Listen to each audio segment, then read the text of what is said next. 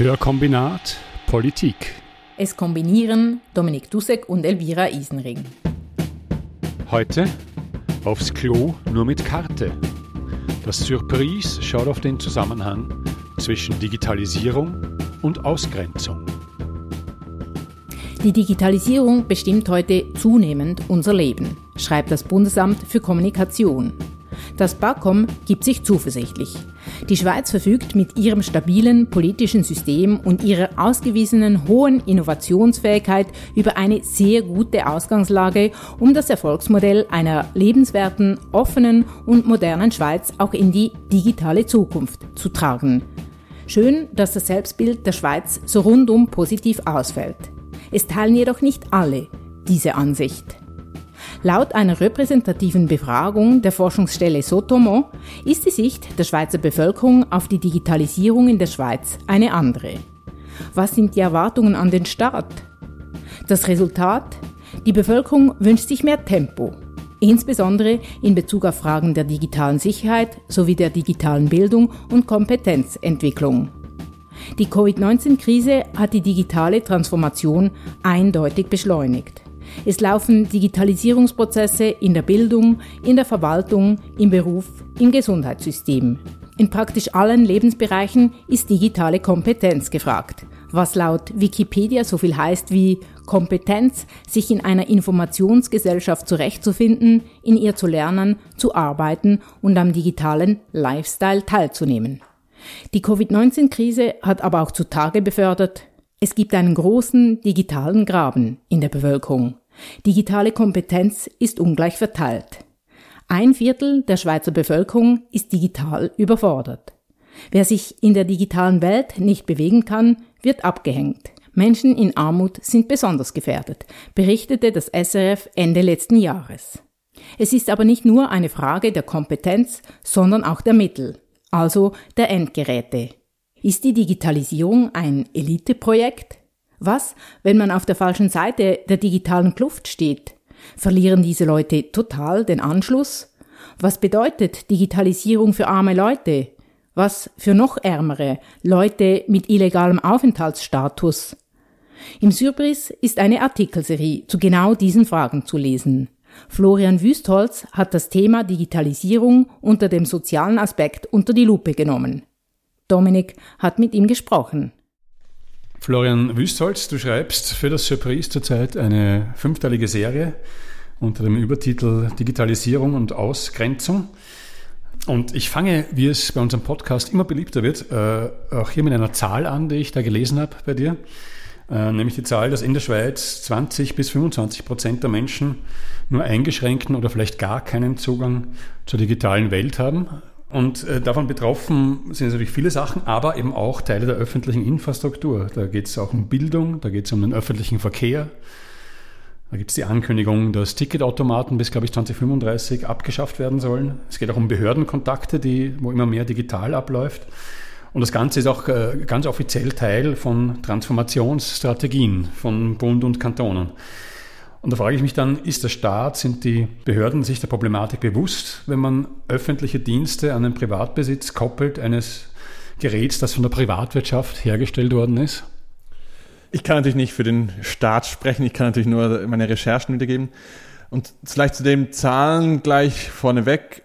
Die 20 bis 25 Prozent, die beziehen sich konkret auf die digitalen Kompetenzen. Also das heißt, können die Leute mit ihren Geräten umgehen, können die Informationen suchen, können sie vielleicht äh, Word oder Excel oder äquivalente Programme gut benutzen. Und der Internetzugang ist tatsächlich natürlich viel, viel verbreitet. Also das, ich glaube, es sind 99 Prozent, die im Endeffekt irgendwie Zugang zum Internet haben. Aber es stellt sich natürlich immer die Frage, nutzen sie es auch? Können sie es auch wirklich äh, brauchen? Und eben die, der Bund hat das natürlich irgendwie auf dem Radar, weil die haben ja diese Zahlen vom Bundesamt für Statistik. Also werden, werden sie wahrscheinlich wissen, was Sache ist. Und ich bin auch nicht sicher, ob das so speziell ist, jetzt dieser konkrete Ort, was jetzt die privatwirtschaftliche Anbindung quasi anbelangt. Also es gibt ja auch in anderen Bereichen, dass öffentliche Dienste irgendwie was zu tun haben mit, mit privaten Infrastrukturen. Also ich muss halt vielleicht ein Velo haben, zum, um zur Behörde zu kommen oder vielleicht sogar ein Auto. Und ich glaube, das ist nicht unbedingt das, das zentrale Problem. Das zentrale Problem ist eigentlich eher, dass diese Geräte einfach mega teuer sind und auch immer neu gekauft werden müssen. Das heißt, äh, man muss die irgendwie alle paar Jahre ersetzen und so ein Velo, das hält halt vielleicht 20 Jahre. Und ich glaube, das ist schon ein Problem, dem man sich vielleicht noch nicht ganz genug bewusst ist, dass die Leute auch die Möglichkeit haben müssen, um an dieser digitalen Transformation teilzuhaben. Aber wenn, wenn es der Staat wirklich so äh, offiziell sagt, äh, wir stärken auch die digitalen Kompetenzen der Bevölkerung dadurch, dass wir selber viel auf digital umstellen, das müsste doch begleitet sein von irgendwelchen Programmen, das auch sicherzustellen, dass das für alle zugänglich ist, meiner Meinung nach. Ja, ich wäre auch dieser Meinung, ja, ich, ich glaube, weil wenn Leute keine Geräte haben, kein Laptop, ein Laptop ist nicht so teuer, ähm, um einfach mal aufs Internet zugreifen zu können, warum sorgt der Staat nicht dafür, dass Leute, die begrenzte Budgets haben, entsprechende Geräte haben? Da, da muss man sich wirklich schon fragen.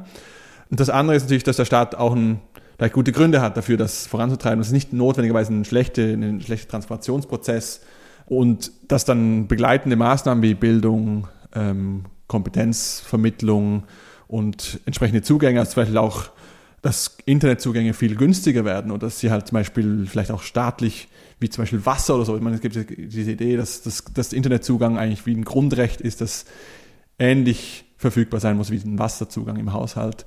Das find, bin ich natürlich total dieser Meinung, ja.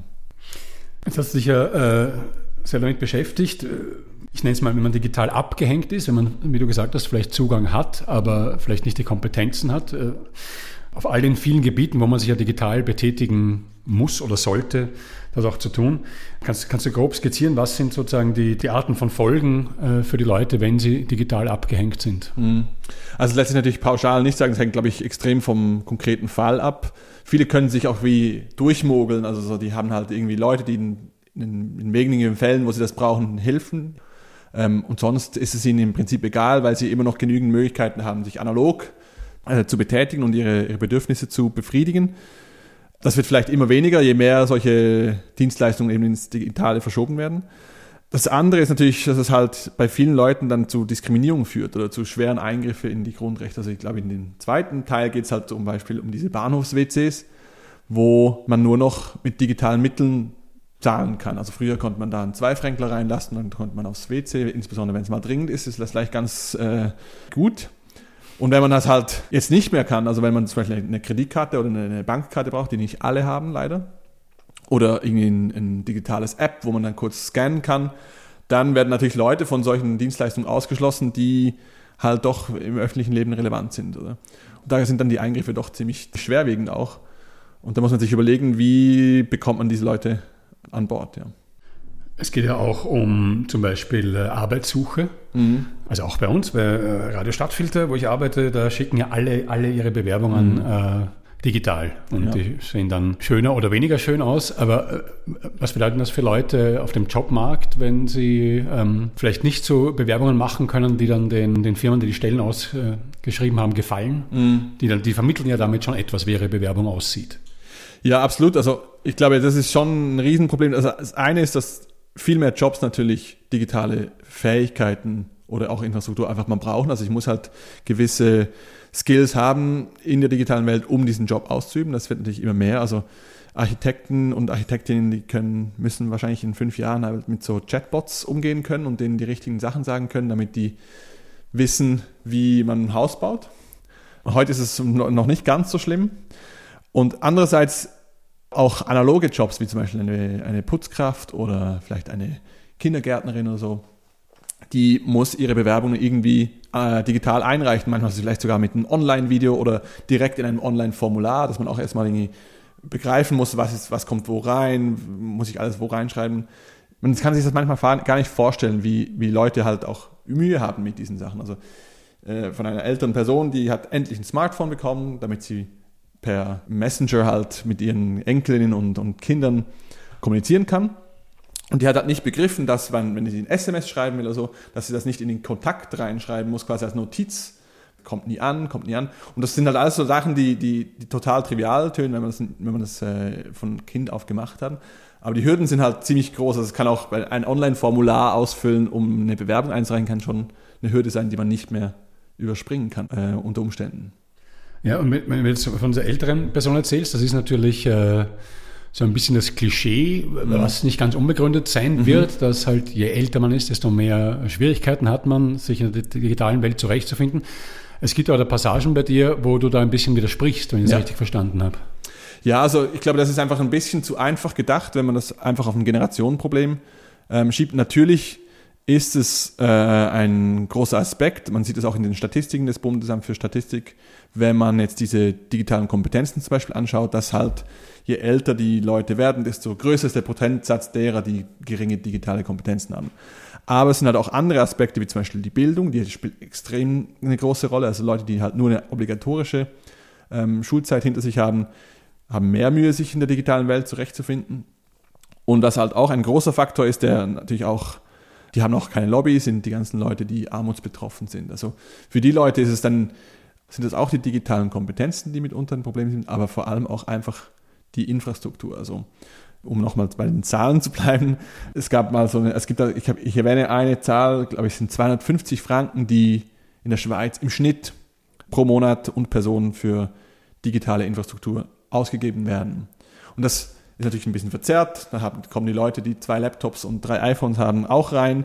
Aber es zeigt, und das wissen wir auch, wenn wir jede Woche unsere Handy, äh, jeden Monat unsere Handyrechnung zahlen müssen, dass es ziemlich viel kostet, um halt teilzuhaben. Und für Leute, die wenig Geld haben, ist das halt eine Hürde, die sie unter Umständen nicht nehmen können. Also es ist auch Armut, das ein extrem großes äh, Ausschlusskriterium ist. Ein anderer Punkt, äh, der ja in den Jahren 20 und 21 besonders virulent mhm. war, ist äh, Schulbildung, wo ja sehr viel Unterricht auf, äh, auf Bildschirm umgestellt wurde und so weiter, und wo immer mehr auch von den Schülerinnen und Schülern verlangt wurde, dass sie zu Hause Sachen hochladen mhm. und so weiter. Und da hat sich erscheint auch herausgestellt, dass das nicht alle gleich gut können und mhm. dass nicht alle den gleich guten Lernerfolg haben, wenn man solche Techniken anwendet. Ja, also die Person, mit der ich über Bildung gesprochen habe, hat halt auch relativiert und gesagt, wir wissen eigentlich noch extrem wenig aus der Forschung quasi, wie die Digitalisierung in der Schule in der Schule, was auch immer die Schule heißt, ähm, abläuft. Das ist extrem uneinheitlich und durch die Pandemie hat das natürlich äh, einen extremen Schub bekommen, aber gleichzeitig halt, äh, führt es auch vielleicht so wie so ein zu seinem Wildwuchs. Es hat halt einfach unendlich viele verschiedene Modelle sind entstanden, wie Lernplattformen genutzt werden, auch wie Geräte verteilt werden an die Schülerinnen und Schüler. Also zum Beispiel an manchen Schulen bekommen vielleicht alle einfach ein iPad, das können sie nach Hause nehmen. Haben alle das gleiche Gerät, das ist natürlich ein nivellierender Faktor. In anderen Schulen ist es mehr so, dass alle ihr eigenes Gerät mitbringen. Und vielleicht, wenn jemand keine Mittel hat, bekommt man eins, aber dann hat man dann da eine, hat dann das, das super geile iPad Pro mit allen möglichen Apps drauf, die man, die man noch benutzen kann. Und die andere hat dann vielleicht irgend so ein Einstiegsmodell, das vielleicht noch fünf Jahre alt ist. Oder? Da hat man sofort wieder Unterschiede. Und auch natürlich, wenn es darum geht, zum Beispiel zu Hause Aufgaben online zu lösen, an der Schule kann man das auch wieder recht gut ausgleichen, da haben alle den gleichen Internetzugang.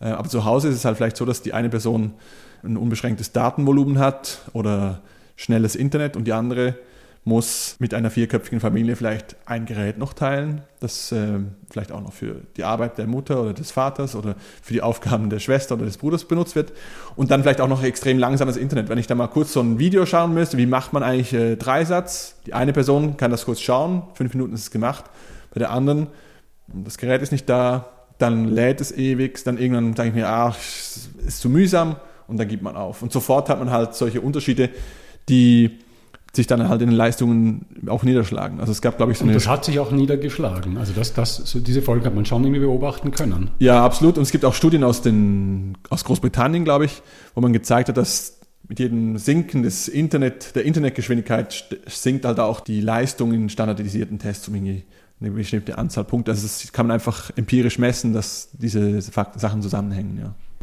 Es gibt Expertinnen und Experten, die verkünden, es wird in Zukunft viel, viel weniger Jobs geben. Es gibt andere, die sagen, die Digitalisierung wird viel mehr Jobs bringen. Aber jedenfalls ist die Situation im Arbeitsmarkt äh, jetzt häufig so, also das beobachtet jeder, in Supermärkten werden weniger Jobs angeboten. Das waren Jobs, die vergleichsweise gut oder zumindest anständig bezahlt waren, sicher auch mit einer sozialen Absicherung. Hingegen viele Jobs in der sogenannten Gig Economy, bei Auslieferdiensten und so weiter, da ist ja bekannt, dass äh, da äh, soziale Absicherung sehr schlecht ist, vermutlich auch die Gehälter meistens nicht so gut sind. Heißt das, dass in diesem Sinne, wenn man Digitalisierung und Armut gegenüberstellt, dieser Zweig der Digitalisierung auch dazu beiträgt, dass es mehr Working Poor gibt? Ich finde es noch schwierig, da eine Prognose ähm, zu machen, weil es halt auch von sehr vielen anderen Faktoren abhängt. Was man sicher sehen kann, ist, dass halt viele Jobs, die sich automatisieren lassen, die werden halt auch automatisiert. Das heißt, diese Jobs fallen einfach mal weg. Und das sind mitunter halt sehr standardisierbare Jobs, wie zum Beispiel Einscannen an der Kasse. Das ist halt einfach eine ziemlich repetitive ähm, Arbeit, die man halt einfach den Kundinnen und Kunden übergeben kann. Das Einsortieren in die Regale, das wird wohl auch noch ziemlich lange bis bis die Roboter kommen. Hä? Ja, wobei auch bei den Robotern muss man aufpassen, weil es, aus Studien sieht man, dass in Tiefpreisländern ist es viel weniger attraktiv, Automatisierungsprozesse einzuführen, weil so ein Roboter halt auch ziemlich viel kostet, oder? Also so ein Regaleinräumen-Roboter, sagen wir mal, den man in, vielleicht in Bangladesch einführen würde, müsste, müsste viel leistungsfähiger sein, um die billigen Arbeitskräfte zu ersetzen. In der Schweiz, wo eine Angestellte im Supermarkt immer noch einigermaßen gut verdient, ist es vielleicht entsprechend lohnenswerter, auch diese Roboterisierung früher zu machen. Zur Gig Economy. Bei der Gig Economy ist natürlich klar, dass die in den letzten Jahren zugenommen hat. Das führt, wie du gesagt hast, sicherlich auch zu, zu diesen prekarisierten Arbeitsmodellen, die auch extrem unreguliert sind. Da gibt es aber auch Gegenbewegungen. Und wir müssen auch sehen, dass das natürlich aus einem gewissen libertären Modell rauskommt, aus dem Silicon Valley, das auch zusammenhängt vielleicht mit einer gewissen Selbstständigkeit, die man dann haben muss in, in der Arbeitswelt, oder?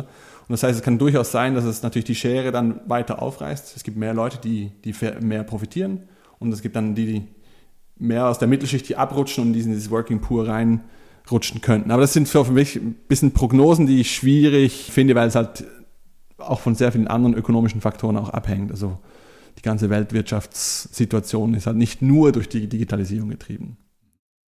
Dass Prognosen schwierig sind, wohin die Entwicklung, insbesondere mit Blick auf die künstliche Intelligenz, führen wird, sagt auch David Dorn. Er ist Leiter des universitären Forschungsschwerpunkts Equality of Opportunity an der UZH. Der Ökonom beschäftigt sich mit der Frage der Ungleichheit. Er untersucht, welche Folgen die Automatisierung auf die Einkommensschere hatte.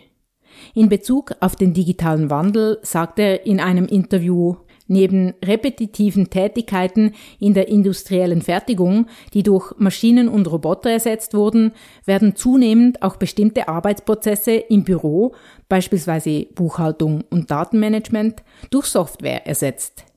Dies führt zu einer Polarisierung des Arbeitsmarkts. Das Beschäftigungswachstum findet bei den am besten bezahlten und bei den am schlechtesten bezahlten Berufen statt. Bei Büro- und Fabrikjobs mit mittlerer Bezahlung geht die relative Beschäftigung zurück. Ja, und es gibt ja doch, zumindest in Ansätzen, gerade aus den USA, in den letzten Jahren vielleicht so ein bisschen eine gewerkschaftliche Stärkung auch, weil gerade in diesen Bereichen dann dafür gekämpft wird, dass sich die Bedingungen verbessern. Ein anderer Punkt äh, der, der Geschäftswelt kommt in der zweiten Folge, glaube ich, ist es vor, in der Folge mit dem Axon. Das ist ein Sans-Papier, der in der Schweiz lebt und der digital wahnsinnig fit ist. Aber da, taucht zum Beispiel äh, diese Sache auf, die ich, wo ich vor ein paar Monaten in England war, noch viel stärker beobachtet habe als in der Schweiz ist. Da gibt es viele Geschäfte, die überhaupt kein Bargeld zum Beispiel mehr entgegennehmen. Für Leute, die keine Bankkarte haben, für Leute, die in so einer Grauzone leben, wie der Axon, äh, stellt das ja, glaube ich, ein Problem dar. Wie ist denn da die Situation in der Schweiz? Also in der Schweiz ist es auch am Kommen. Es gibt jetzt mittlerweile sogar eine, glaube ich, eine Volksinitiative, die das Bargeld wieder stärken will. De facto gibt es halt immer mehr Orte, wo Bargeld nicht mehr akzeptiert wird oder dass die Hürden sehr hoch sind, dass man da wirklich zwängen muss, dass man mit seinem Bargeld noch zahlen kann. Also es gibt ja diesen einen, dieses eine Beispiel, das ich wirklich auch krass fand, dieser Delica-Laden in, in Biersfelden, glaube ich, ähm, wo es eigentlich ein ideales Angebot ist für Leute, die prekär leben, also die halt bekommen da vergünstigte äh, Lebensmittel, weil die vielleicht irgendwie die Verpackung nicht richtig zugegangen ist oder so. Und gerade diese Leute müssen dann digital bezahlen. Also wurde die Bargeldmöglichkeit wurde abgeschafft. Aber es sind halt eben auch die Leute, die tendenziell vielleicht kein Bankkonto haben oder die vielleicht tendenziell auch besser äh, mit Bargeld bezahlen wollen, weil sie es besser im Griff haben, dass sie die Ausgaben direkt sehen, oder? Oder halt eben Axon, der halt gar nicht die Möglichkeit hat, mit irgendwie einer Karte zu zahlen. Und das fällt, das fällt, das kommt immer mehr, ja. Für Axon mit seinem illegalen Aufenthaltsstatus ist es ein großes Problem, wenn das Bargeld immer mehr und mehr verschwindet. Überhaupt mutet es etwas merkwürdig an, wenn Münzen und Bargeld als Zahlungsmittel nicht akzeptiert werden. Schließlich handelt es sich um die offiziell von Nationalbank und Bund herausgegebene Schweizer Währung. Es drängt sich die Frage auf, ist es legal, Bargeld abzulehnen? Im Bundesgesetz über die Währung und die Zahlungsmittel heißt es zur Annahmepflicht. Erstens. Jede Person ist gehalten, bis zu 100 schweizerische Umlaufmünzen an Zahlung zu nehmen. Zweitens. Schweizerische Banknoten müssen von jeder Person unbeschränkt an Zahlung genommen werden. Hä? Zum guten Glück ist das SRF genau dieser Frage auch schon nachgegangen. Das Fazit ihrer Recherche? Es hat einfach keine Konsequenzen, wenn Geschäfte Bargeld ablehnen. Das Gesetz schreibe zwar vor, dass zur Zahlung Schweizer Banknoten und Münzen akzeptiert werden müssen, bei Verstoß gäbe es jedoch keine Sanktionen. Ohne Sanktionierung bleibt freilich jede Regel ein zahnloser Tiger. Jedes Geschäft, so das SRF, könne selbst bestimmen, ob es zum Beispiel Tausendernoten oder kleine Münzen ablehnen wolle. Es sei lediglich verpflichtet, das der Kundschaft mitzuteilen. Stellt sich als Kundschaft nur noch die Frage, ob man über die digitale Bezahlung sein ganzes Leben preisgeben möchte. Rückschlüsse auf das private Leben aufgrund der Auswertung von Google-Suchen sind gegenüber der Auswertung der digitalen Geldflüsse um einiges harmloser. Zurück zum Leben von Axon. Um beim Axon noch weiterzumachen, eben, der ist, äh, kennt sich wahnsinnig aus, hat auch Geräte, äh, hat sich sein Leben, das sicher nicht einfach ist, relativ gut arrangiert mit den digitalen Geräten und scheint mir äh, insgesamt die, die, Möglichkeiten des digitalen Lebens für sich als eigentlich als positiv einzuschätzen. Mhm. Äh, stimmt das? Genau, das ist richtig beobachtet. Axon, der, der nimmt das als positiv wahr, weil er halt diese Möglichkeiten hat, auch in dieser Anonymität vielleicht auch des Digitalen halt gewisse äh, Sachen sich einzurichten, die er in der analogen Welt nicht machen könne. Also kann sich halt dort vielleicht freier bewegen, kann Jobs annehmen, die ihm passen, die ihm überhaupt Einkommensmöglichkeiten geben und das ist sicher so, dass er halt die positiven Seiten vielleicht etwas mehr sieht als, als andere. Ja. Er hat ja vermutlich das Problem immer wieder in seinem Leben, dass er seine wahre Identität oder seinen Status mhm. nicht, nicht zeigen äh, darf. Das heißt, scheint es jetzt in der Schweiz noch möglich, in der digitalen Welt durchzukommen, ohne genau preiszugeben, wer man ist. Ja, wobei auch da muss man natürlich aufpassen. Es gibt natürlich diese Überwachungsmöglichkeiten des Staates, äh, die ziemlich weit äh, gehen. Und da muss man schon ziemlich gewieft sein, um seine Identität wirklich vor dem Staat zu verheimlichen im, im digitalen Raum. Es ist aber natürlich möglich. Aber man muss natürlich auch sehen, vieles geht natürlich unter dem Radar. Wenn man nicht auffällt, dann ist es im digitalen Raum ziemlich einfach, natürlich unerkannt zu bleiben. Sei das jetzt einfach quasi, um das Überleben zu sichern, wie jetzt bei Axon, oder natürlich auch in anderen etwas, äh, sagen wir, shady Business-Bereichen.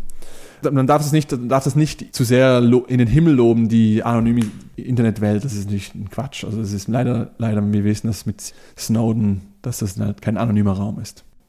Jetzt vielleicht noch äh, zu anderen Sachen, die äh, die Serie, was ich mir vorstellen könnte, was da noch vor, äh, vorkommen könnte. Ähm, das war auch bei unserem Podcast schon mehrfach Thema, dass ja das Geschäftsmodell äh, vieler Internetfirmen, vor allem der großen natürlich, der, der Hightech-Giganten, ähm, also dieses Geschäftsmodell aufgrund seiner Strukturen, aufgrund seiner, ähm, seines Strebens hin zu einem Monopol schon vor, vor den Corona-Maßnahmen ähm, äh, Ungleichheit befördert hat, also Einkommens- und Vermögensungleichheit. In der Corona-Zeit ist das nochmal weiter auseinandergegangen. Das heißt, äh, die Digitalwirtschaft kann, wenn sie weiter so operiert wie jetzt, äh, Ungleichheit auf der Welt, innerhalb von Ländern, aber auch sozusagen äh, überkontinental mhm. noch mehr vergrößern. Wird sowas auch noch ein Thema der Serie sein?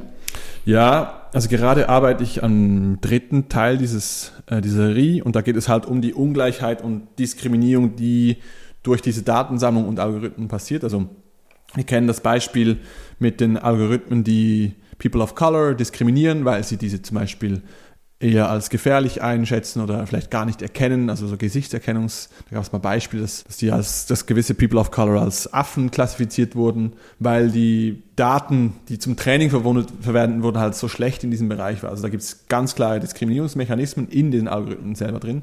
Das zweite, was ich in diesem Zusammenhang auch äh, interessant finde, ist, ist das Konzept des Datenkolonialismus. Also es ist eigentlich die Idee, dass einerseits werden wir als Individuen von Datenkonzernen, also wie zum Beispiel Google, Microsoft und so weiter, kolonialisiert. Also wir generieren die ganze Zeit Daten durch unsere Nutzung im, im, im digitalen Raum und die geben wir eigentlich ab an diese Konzerne und diese machen dann Profit, indem sie ihre Apps entwickeln und so weiter.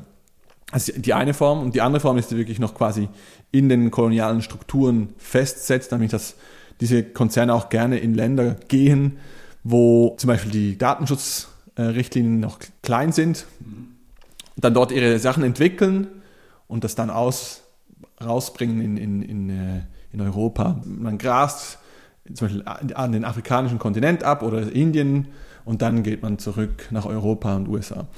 Das ist auch jetzt nicht Spinnerei, das hat man jetzt zum Beispiel gerade gesehen bei dem ChatGPT, dass dieses Sprachmodell musste ja irgendwie trainiert werden und musste dem beibringen, was ist okay, was ist nicht okay. Und das hat halt einfach mal irgendwas generiert und dann mussten Menschen dahinter stehen und schauen, ist das jetzt problematisch, ist es nicht problematisch. Und das waren halt Menschen in Kenia, die für einen Hungerlohn diese fiktiven Dialoge, die aber teilweise ziemlich schrecklich sein mussten, also da ging es um Mord und Totschlag, um es mhm. mal so äh, pauschal zu sagen, diese halt klassifizieren mussten und dann auch mit dem konfrontiert wurden und halt einfach einen sehr kleinen Lohn bekamen äh, damit wir jetzt unsere Gedichte ähm, für Weihnachten generieren können. Kommen wir zum Schluss vielleicht nochmal äh, zum Anfang zurück. Du hast am Anfang gesagt, es scheint dir schon äh, ein bisschen Lücken im Bewusstsein zu geben, mhm. dass der vielleicht der total tolle äh, Transformationsprozess auch äh, Verlierer hervorbringen mhm. kann. Sind dir jetzt in der Schweiz oder, oder in anderen Ländern äh, Ansätze bekannt von staatlicher Seite, die da äh, vernünftige Maßnahmen und mit Weitblick treffen, wenn sie die Digitalisierung schon so vorantreiben wollen, da auch in der Bevölkerung jemanden zurückzulassen dadurch? Ähm, das ist eine gute Frage. Also von staatlicher Seite fällt es mir so ein bisschen schwierig, da wirklich äh, sinnvolle oder, oder wirklich gute Programme, die so diese Probleme angehen, die wir jetzt auch so ein bisschen besprochen haben, zu sehen. Nur schnell, du hast auch ein Beispiel gebracht, wo eben genau für Familien, die sich die viele Computer bräuchten, mhm. um die Fernschulung da mhm. mitmachen zu können, sich das aber nicht leisten konnten, dass es da schon Initiativen gibt, die dann diesen äh, reparierte äh, Computer oder so zur Verfügung stellen. Das sind aber alles Privatsachen. Genau, das ist privat. Also es gibt eben, ich beschreibe auch diesen Fall von einem, von Tobias Lehmann in diesem ersten Auftakttext, der halt Sozialhilfe bezogen hat, kein Gerät hat und entsprechend auch ausgeschlossen war vom Arbeitsmarkt. Also er konnte einfach, er hat mir gesagt, mit seinem alten Knochen konnte er halt, also er meinte sein Handy, konnte halt sich auf nirgendwo hin bewerben und der hat durch so ein Programm, privates Programm, das eben Secondhand-Geräte wieder aufbereitet und dann an bedürftige Menschen vermittelt, konnte halt mega schnell einen Job kriegen und hat jetzt eigentlich quasi wieder aus diesem, auf der anderen Seite des digitalen Grabens zu uns, in Anführungs- und Schlusszeichen, gefunden. Mit einer extrem einfachen Maßnahme, nämlich einfach ein, ein Gerät, das vielleicht kostet 300 Franken. Das wurde ihm geschenkt das gleiche, viele, viele dieser Geräte gehen auch eben an Schülerinnen und Schüler, die in Haushalten aufwachsen, die, die wenig äh, Geld zur Verfügung haben. Ein anderes Ding, das aber auch aus, der, aus dem privaten Bereich oder aus dem NGO-Bereich kommt, sind diese ganzen digitalen Lernstuben zum Beispiel. Also die Caritas macht das zum Beispiel, aber es gibt auch andere ähm, Vereine und NGOs, die Unterstützungsangebote für digitale Skills eigentlich anbieten. Und das ist natürlich super hilfreich, aber eigentlich müsste es natürlich viel großflächiger passieren. Ich will jetzt aber dem Staat hier auch nicht Unrecht tun, aber ich, ich wüsste von keinem, das in, in diesem Stil agiert. Ja. Es wäre ohne Zweifel dringend geboten, den digitalen Graben zu schließen, auf nationaler, aber auch auf internationaler Ebene. Digitale Armut muss eine Entwicklungspriorität sein, fordert auch die UN-Welthandels- und Entwicklungskonferenz. Digitale Technologien bringen viele Chancen und Möglichkeiten. Doch die Risiken sind nicht von der Hand zu weisen. Sie können die Privatsphäre bedrohen, die Sicherheit untergraben und die Ungleichheit reproduzieren und verstärken. Es ist also eine politische und gesellschaftliche Frage, wie man digitale Technologien nutzen und handhaben soll. Denn der digitale Wandel kann sich leicht zu einer Dystopie transformieren, insbesondere für jene, die ohnehin schon sozial benachteiligt sind.